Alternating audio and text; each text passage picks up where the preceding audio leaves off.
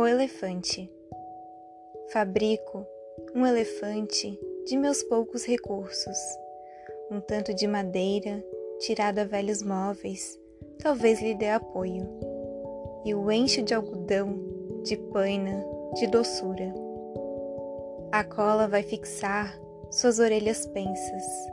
A tromba, se novela, é a parte mais feliz de sua arquitetura mas também as presas dessa matéria pura que não sei figurar. Tão alva essa riqueza a esponjar-se nos circos, sem perda ou corrupção. E há por fim os olhos, onde se deposita a parte do elefante mais fluida e permanente, alheia a toda fraude. Eis meu pobre elefante, pronto para sair à procura de amigos, no mundo enfastiado que já não crê nos bichos e duvida das coisas. Ei-lo, massa imponente e frágil, que se abana e move lentamente, a pele costurada, onde há flores de pano e nuvens, alusões a um mundo mais poético, onde o amor reagrupa as formas naturais. Vai o meu elefante pela rua povoada, mas não o querem ver, nem mesmo para rir, da cauda que ameaça deixá-lo ir sozinho. É todo graça, embora as pernas não ajudem, e seu ventre balofo se arrisca a desabar ao mais leve empurrão.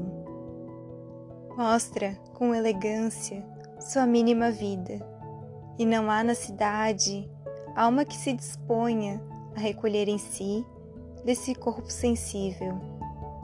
A fugitiva imagem, o passo desastrado, mas faminto e tocante, mas faminto de seres e situações patéticas, de encontros ao luar no mais profundo oceano, sob a raiz das árvores ou no seio das conchas, de luzes que não cegam e brilham através dos troncos mais espessos esse passo que vai, sem esmagar as plantas, no campo de batalha, à procura de sítios, segredos, episódios não contados em livro, de que apenas o vento, as folhas, a formiga reconhecem o talhe, mas que os homens ignoram, pois só usam mostrar-se sob a paz das cortinas, a pálpebra cerrada.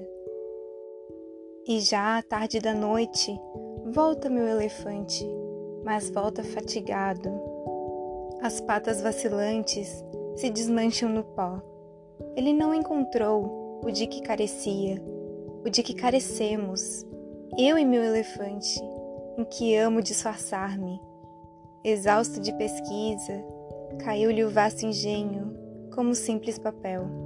A cola se dissolve e todo o seu conteúdo de perdão de carícia, de pluma de algodão, jorra sobre o tapete. Qual mito desmontado? Amanhã recomeço. Carlos Drummond de Andrade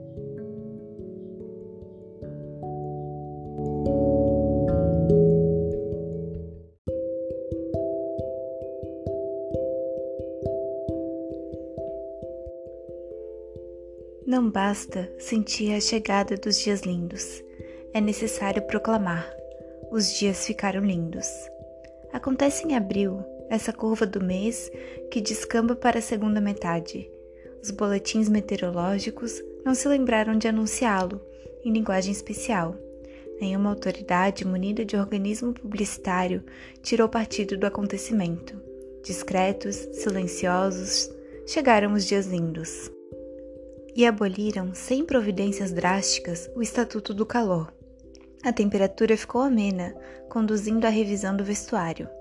Protege-se em um tudo nada o corpo que vivia por aí exposto e suado, bufando contra os excessos da natureza. Sob esse mínimo de agasalho, a pele contente recebe a visita dos dias lindos. A cor, redescobrimos o azul correto, o azul azul, que há meses se despedaçara em manchas cinzentas no branco sujo do espaço.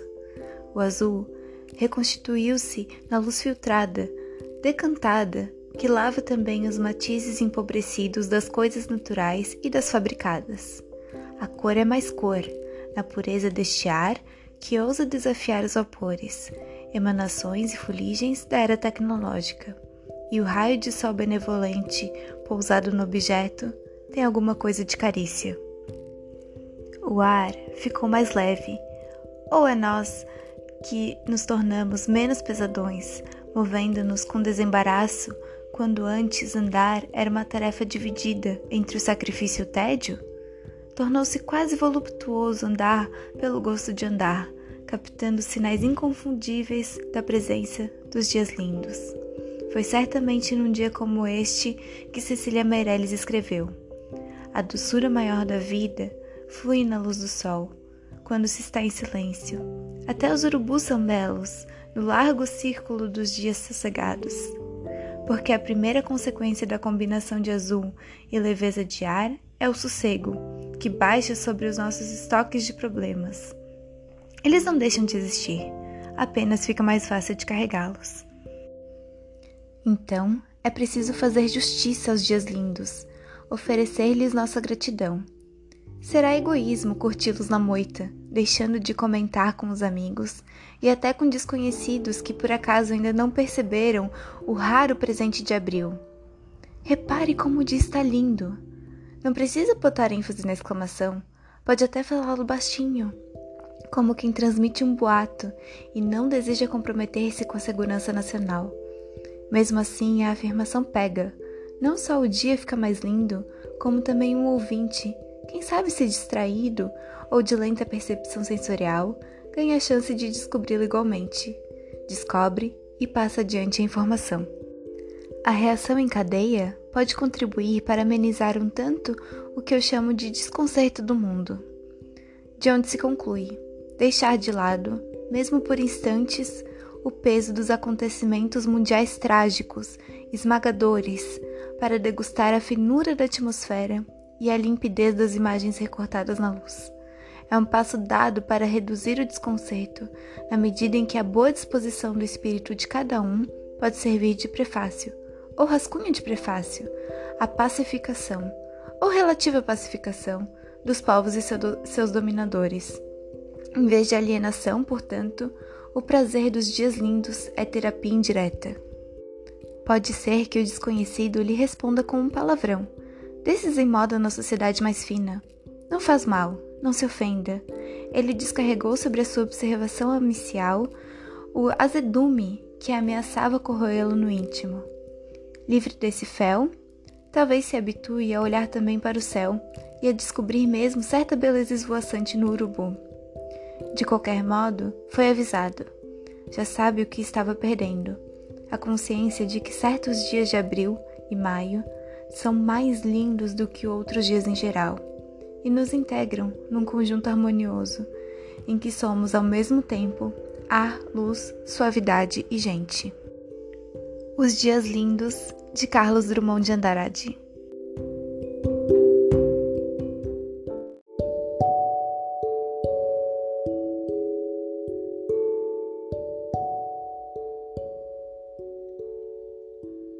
Receita de Ano Novo.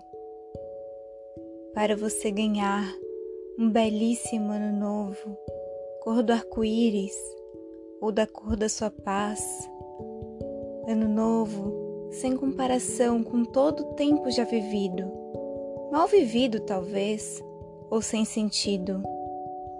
Para você ganhar um ano, não apenas pintado de novo, remendado as carreiras, mas novo nas sementinhas do vir a ser. Novo até no coração das coisas menos percebidas, a começar pelo seu interior, novo, espontâneo, que de tão perfeito nem se nota, mas com ele se come, se passeia, se ama, se compreende, se trabalha. Você não precisa beber champanhe ou qualquer outra birita não precisa expedir nem receber mensagens. Planta recebe mensagens? Passa telegramas? Não precisa fazer lista de boas intenções para arquivá-las na gaveta. Não precisa chorar arrependido pelas besteiras consumadas, nem parvamente acreditar que, por decreto de esperança, a partir de janeiro as coisas mudem e seja tudo claridade, recompensa, justiça entre os homens e as nações, liberdade com cheiro e gosto de pão matinal, direitos respeitados, começando pelo direito ao gosto de viver.